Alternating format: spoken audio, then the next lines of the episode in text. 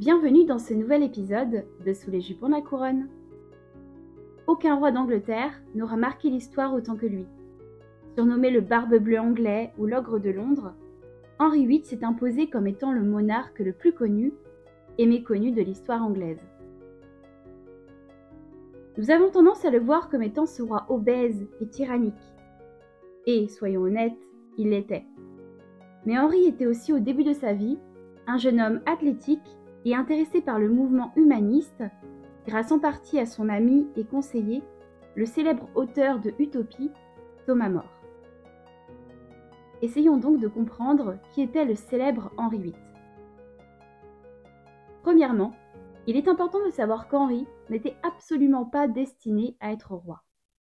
L'héritier de son père, Henri VII, était Arthur, le prince de Galles, le frère aîné d'Henri. Henri était donc destiné à entrer dans les ordres, devenir cardinal et même, pourquoi pas, le pape. Oui, quand on connaît le personnage, on a du mal à imaginer Henri être chaste et suivre à la lettre les principes de l'Église catholique. Henri était donc éduqué comme le suppléant de son frère aîné, qui était le centre de l'intention, celui qui allait pouvoir perpétuer la toute jeune dynastie Tudor fondée par Henri VII, qui remporta la couronne lors de la bataille de Bosworth. Cependant, le destin en décida autrement. En 1502, alors qu'il avait 16 ans, le jeune Arthur tomba malade. Nous ne savons pas si c'était la tuberculose, la peste ou bien la fameuse suette, cette mystérieuse maladie qui a disparu aussi vite qu'elle est apparue. En tout cas, en à peine un mois, Arthur mourut et Henri devint l'héritier à seulement neuf ans. Le jeune Henri avait tout pour plaire. Il répondait au canon de beauté de l'époque. Il était roux, très grand, 1m90 à une époque où la population était généralement de petite taille, et il était svelte. C'est un excellent cavalier. Il excellait non seulement à la chasse à cour, mais aussi au jeu de paume. Henri était aussi brillant sur le plan intellectuel. Il parlait le français, le latin, jouait du luth et composait même de la musique. Priant des théologies, il alla même jusqu'à rédiger dans les années 1520 un texte afin de défendre l'Église catholique et le pape contre les accusations et critiques acides de Martin Luther. Pour cela, il fut récompensé par le pape Léon X, qui lui décerna le titre de Fidei Defensor, défenseur de la foi. Ironique quand on sait ce qu'il se passa ensuite entre l'Église catholique et Henri. Le 21 avril 1509, Henri VII mourut et son fils monta sur le trône sous le nom d'Henri VIII. Malgré l'expérience de son père ainsi que de sa grand-mère, Margaret Beaufort, Henri n'était pas vraiment préparé à ce nouveau rôle, en partie à cause de son père, qui ne lui confiait que trop peu de tâches. Dès le début de son règne, Henri savait que la dynastie Tudor était encore fragile, car son père n'avait pas hérité de la couronne, il l'avait arrachée au cadavre encore chaud de Richard III. Forcément, tout le peuple et la noblesse anglaise n'étaient pas vraiment pro-Tudor. En effet, Henri VII dut faire face à plusieurs rébellions contre son autorité qui ont certainement marqué son fils qui sera, et ce dès le début de son règne, très vigilant, voire même parano, quand il s'agissait de potentiels prétendants à la couronne ou de complots. Pour s'assurer que sa légitimité ne serait jamais remise en question, et pour instaurer une stabilité politique, il fallait qu'Henri produise rapidement un héritier. Pour ce faire, il choisit d'épouser la princesse espagnole, Catherine d'Aragon, fille de la célèbre reine Isabelle de Castille. Ce choix était pourtant osé, car Catherine avait déjà été mariée auparavant à Arthur, son propre frère. Mais qu'à cela ne tienne, Henri souhaite épouser la veuve de son frère, et c'est donc ce qu'il fit le 11 juin 1509. Ce mariage avait de nombreux avantages. Il lui assurait une alliance avec l'un des pays les plus puissants d'Europe, et la dot de Catherine était conséquente. Au début, ce fut un mariage heureux. La nouvelle reine donna naissance un an après le mariage à une fille, morte-née, puis le 1er janvier 1511, à un fils baptisé Henri.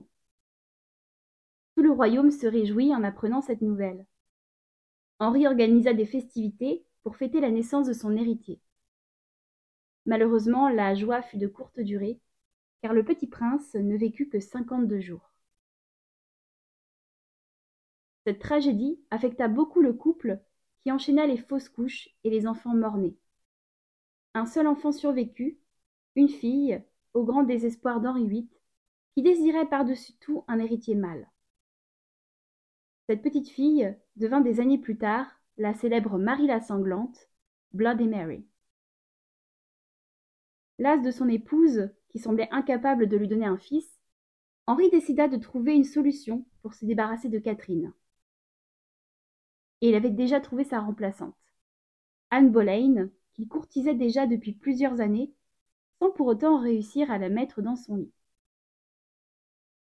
Cette décision de divorcer de Catherine s'appelle la grande affaire du roi et aura de lourdes conséquences pour l'Angleterre le pape Clément VII refusa d'autoriser le divorce du couple royal. Henri vécut ce refus comme un affront. Il était persuadé que Catherine avait consommé son premier mariage avec Arthur, son frère aîné, et que par conséquent, leur union était un péché. Ne supportant pas l'idée d'obéir au pape et de devoir rester uni à Catherine d'Aragon, qui ne parvenait pas à mettre au monde un fils, Henri prit la décision historique de rompre avec l'Église catholique. Il créa ainsi l'Église d'Angleterre, dont il devint le chef suprême grâce à l'acte de succession qu'il fit rédiger en 1534. Henri épousa donc Anne Boleyn, qu'il décapita trois ans plus tard pour haute trahison, adultère et inceste. Enfin, ces accusations sont considérées aujourd'hui fausses par la majorité des historiens.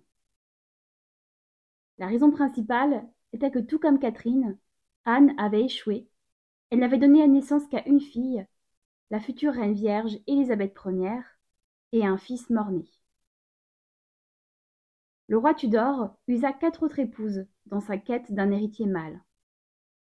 Ce fut Jane Seymour, sa troisième reine, qui fut la seule à lui donner le fils qu'il désirait tant, Édouard, avant de mourir des suites de son accouchement. Henri est souvent décrit comme un homme lubrique qui enchaînait les maîtresses. Or, il était plus un coureur d'héritiers qu'un coureur de jupons. Le roi de France de l'époque, François Ier, en avait beaucoup plus que lui, par exemple. Henri VIII avait besoin d'un fils légitime pour lui succéder. Un fils issu d'une maîtresse n'aurait presque aucune chance d'être un jour considéré comme un futur roi.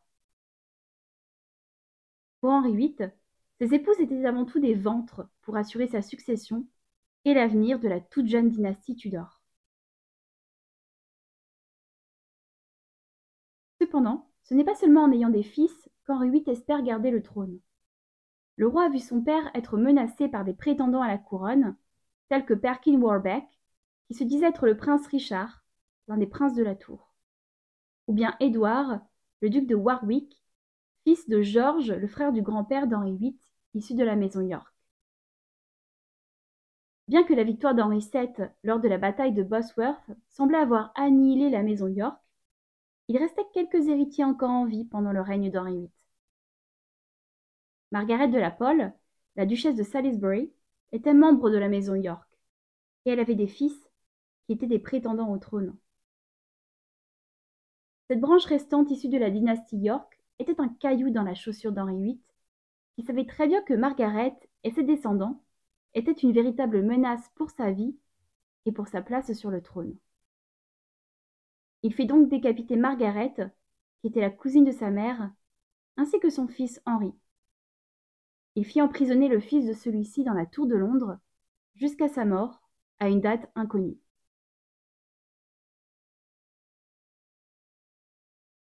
Souvent, lorsqu'Henri VIII est évoqué, on mentionne le nombre incalculable de personnes qu'il a fait exécuter. Environ cinquante mille, dont deux de ses épouses, des membres de sa propre famille, des amis et des membres de son conseil privé. Bien entendu, pour nous, citoyens du monde de 2024, ce chiffre est effrayant, et nous ne pouvons justifier une telle cruauté.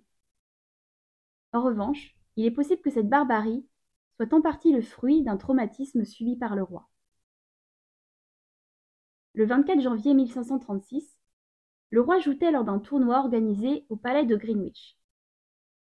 Henri était un habitué des tournois et de ce sport risqué, mais ce jour-là, il fut victime d'un accident. Il fut éjecté de son cheval, qui dans sa chute tomba sur sa majesté. Toute la cour se rua pour porter secours au monarque, qui était inconscient. Henri tomba dans le coma pendant deux heures. Deux longues heures, durant lesquelles il fallut commettre un crime de lèse-majesté, envisager et parler de la mort du roi. Heureusement, Henri VIII se réveilla. Cet accident mit fin à sa carrière de jouteur, car il rouvrit l'ulcère qu'il avait à la cuisse et qui lui causera des douleurs terribles jusqu'à la fin de sa vie. Cependant, l'accident aurait eu d'autres conséquences, selon les spécialistes interrogés lors d'un documentaire intitulé Inside the Body of Henry VIII, qui évoque le dossier médical du célèbre roi Tudor. Lucy Worsley, historienne et conservatrice en chef de la Historic Royal Palaces, explique dans ce reportage que selon elle, cet accident a altéré la personnalité et le comportement d'Henri. Elle considère que c'est à partir de ce moment-là qu'il commence à être décrit négativement par ses contemporains et que seulement six mois plus tard, il fit exécuter Anne Boleyn, sa deuxième femme. Qui plus est, Lucie explique que de nos jours, nous considérons qu'un trauma de seulement cinq minutes est un grave trauma, alors deux heures. Si le lobe frontal du roi a été endommagé durant l'accident, l'une des conséquences est le changement de personnalité qui a pu être aggravé par les douleurs constantes endurées par le roi à cause de son ulcère. Nous avons peut-être une explication à la barbarie de ce roi qui fera exécuter par la suite entre autres, deux épouses et des ministres, et souvent sans véritable preuve. La fin de vie d'Henri VIII sera marquée par ses sautes d'humeur, ainsi que l'obésité qui l'handicapera de plus en plus, jusqu'à l'empêcher de consommer son sixième et dernier mariage avec Catherine Parr. Son accident de 1536 mettra un terme à ses activités physiques, mais pas à son appétit d'ogre. Aujourd'hui, les nutritionnistes considèrent qu'un homme adulte doit consommer entre 2600 et 2800 calories par jour. Henri en consommait plus de 5000, avec ses banquets réguliers composés de viande, de tourtes, de sucreries, ainsi que de vins sucrés et de bière que Sa Majesté adorait. Forcément, avec tous ces excès et le peu d'activité physique, le tour de taille du roi s'est beaucoup élargi au fil des ans. À la fin de sa vie, le tour de taille d'Henri VIII était de 153 cm et il pesait presque 180 kg. Il était incapable de marcher, il devait être transporté par six serviteurs dans une sorte de chaise roulante.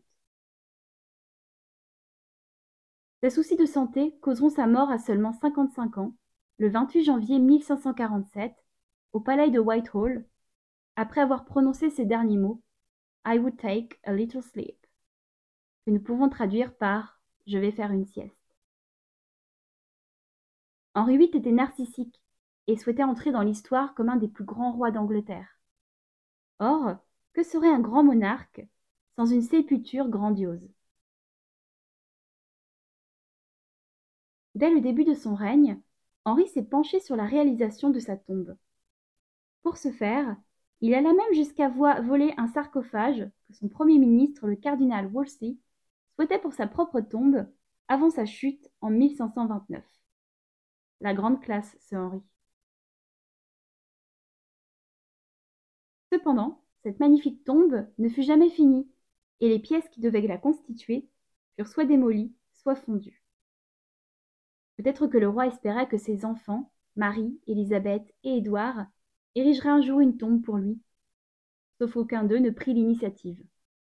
Et après tout, pourquoi l'aurait-il fait étant donné le comportement de ce père, qui terrorisa, voire décapita les mères de ses enfants? Ce bon vieux Henri doit donc se contenter d'une tombe toute simple dans la chapelle Saint-Georges au château de Windsor, sur laquelle les membres de l'actuelle famille royale et les visiteurs peuvent marcher. Serait-ce le karma? Selon une légende, lorsque le corps du roi fut déplacé de Londres jusqu'à la chapelle Saint-Georges, un incident se produisit. J'espère que vous ne venez pas de manger à la Henri VIII, car c'est peu ragoûtant.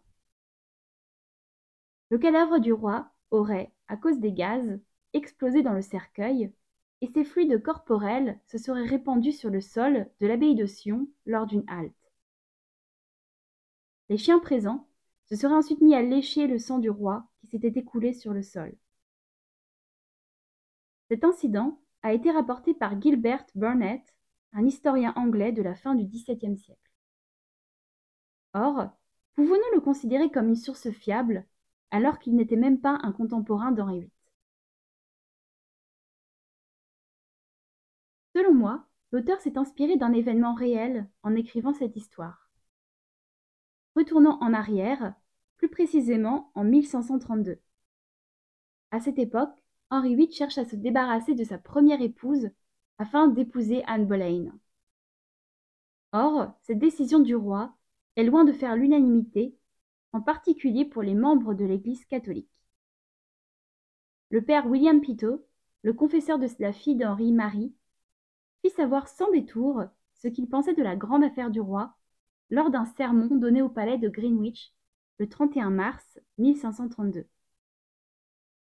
William Pitot compare le roi au roi biblique Akab qui épousa Jézabel, une païenne entourée de prêtres païens qui adoraient plusieurs dieux. Akab refusa d'entendre les prophéties d'Élie et fut puni pour ses péchés.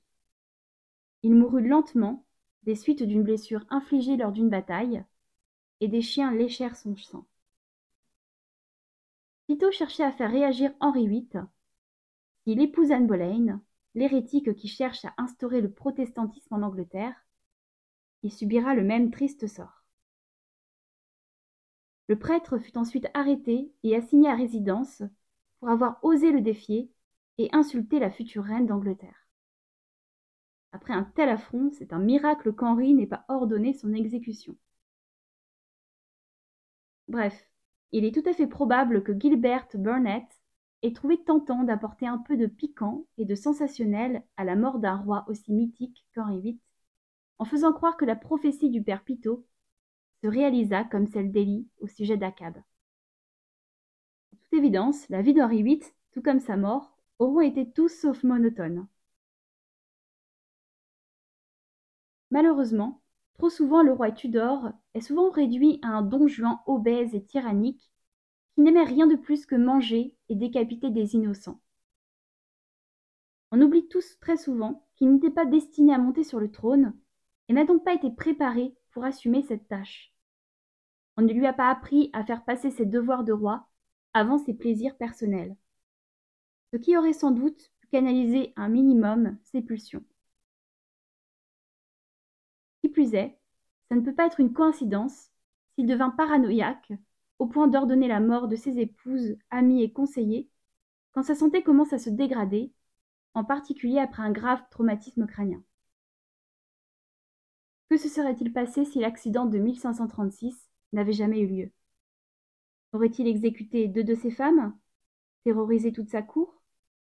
Serait-il connu comme un des plus grands rois d'Angleterre sans être qualifié de barbe bleue?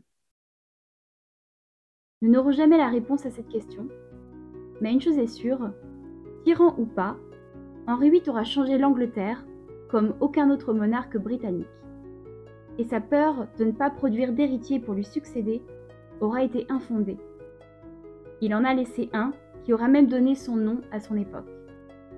Et ce ne fut pas un, ce ne fut pas un garçon, mais la petite fille rousse que lui a donnée Anne Boleyn, Elisabeth. Merci à tous d'avoir écouté ce podcast.